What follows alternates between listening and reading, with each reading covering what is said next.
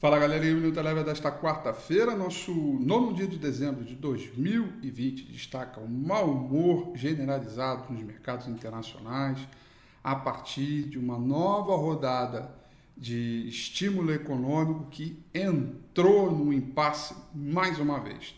A gente começou o dia levemente bem-humorado né, a, a respeito de que poderia sair, mas ao longo do processo novas notícias foram saindo e notícias mais detratoras do, do, do programa de estímulo do que qualquer outra coisa. Com isso, o S&P 500, o mercado uh, americano no geral, as principais bolsas foram caindo.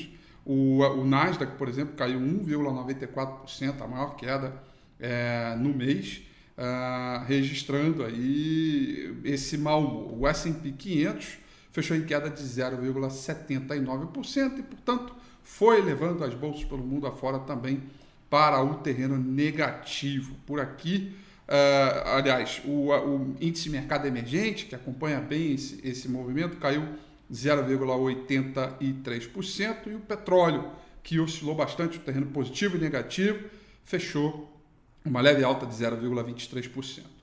Por aqui o dólar fechou em alta de 0,88%, acompanhando o dólar index também que subiu nesse cenário aí de um pouco mais de aversão ao risco e preocupação é, dos investidores. A parte a incerteza fiscal também pesou por aqui, embora isso é, não seja o motor principal de todo esse movimento de queda que está muito mais ligado ao mercado é, internacional. O índice Bovespa, portanto, fechou em queda de 0,70%.